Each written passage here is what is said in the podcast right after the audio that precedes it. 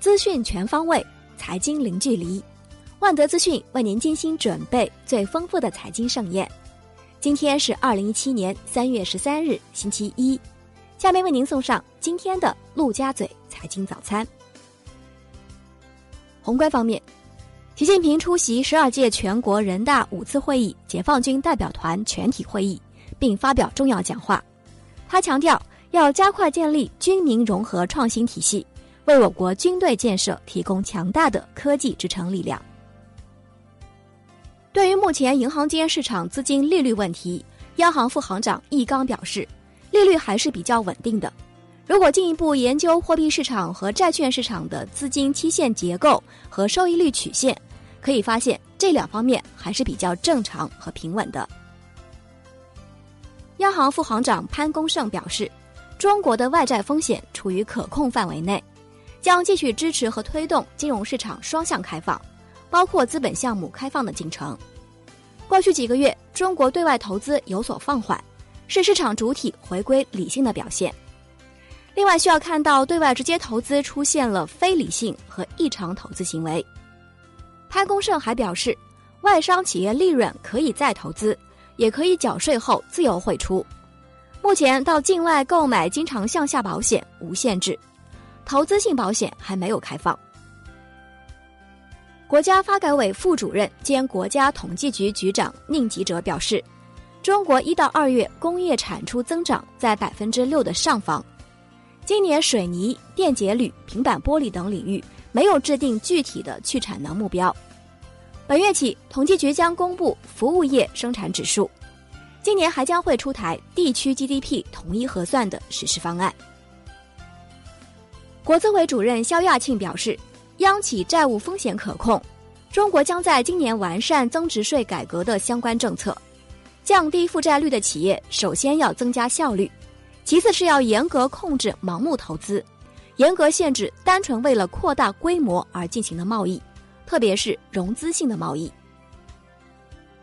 国税总局局长王军表示，今年营改增至少有四个增效剂：第一，在时间上增效，四大行业推进营改增的时间比去年多了四个月；第二，在抵扣上增效；第三，在税制上增效。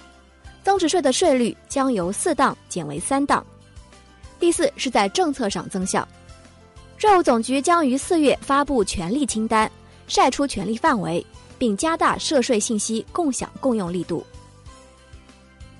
银监会官员于学军表示，银行存款准备金率很高，下调空间依然很大。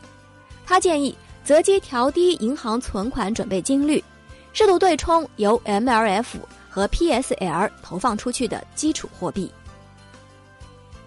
国内股市方面，最高人民检察院检察长曹建明指出，二零一七年将严惩老鼠仓等证券期货领域犯罪，积极参与互联网金融风险专项整治，严惩非法集资等涉重型经济犯罪，以及洗钱、地下钱庄和网络传销犯罪。根据沪深交易所定期报告披露的时间安排，本周将有两百家公司披露二零一六年年报业绩，其中一百四十一家已经进行了业绩预告。分类来看，有四十六家预增，三十家略增，九家续盈，二十一家扭亏，十一家预减，十一家略减，五家续亏，另外还有八家首亏。方正证券首席经济学家任泽平表示，一六到一七年的 A 股主要有中游崛起、低估值真成长和改革三大主线。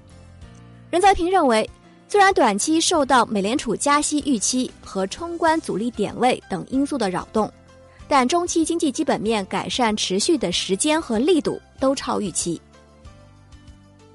顺丰控股披露年报。